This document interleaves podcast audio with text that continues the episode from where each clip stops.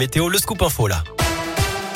Et l'actu de ce lundi, chez nous, c'est la visite d'Emmanuel Macron dans la Loire, sa première dans le département depuis le début de son quinquennat.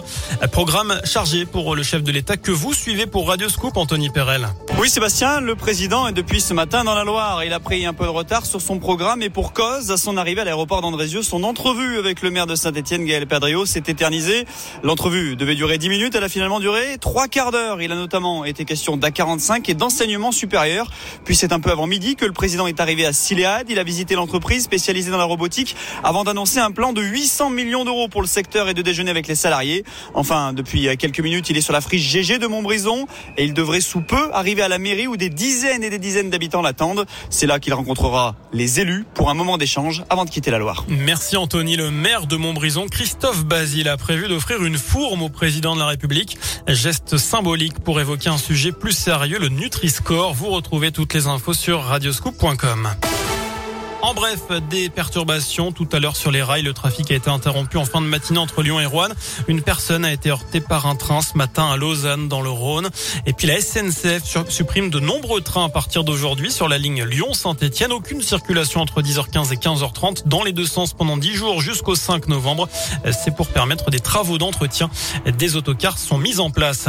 Un coup de pouce pour ceux qui veulent passer le BAFA. Une aide de 200 euros sera versée l'an prochain à 20 000 jeunes pour financer en partie leur formation au métier de l'animation.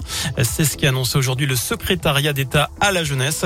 L'accès au BAFA pourrait aussi être abaissé de 17 à 16 ans. C'est pour faire face au manque d'animateurs dans les centres de loisirs ou les colonies de vacances.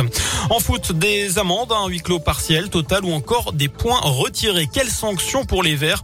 La commission de discipline de la Ligue se penche sur le dossier dès ce soir après les incidents face à Angers vendredi soir. Je vous rappelle que le coup d'envoi a été retardé d'une heure après des jets de dizaines de fumigènes, l'intrusion aussi de quelques supporters sur la pelouse.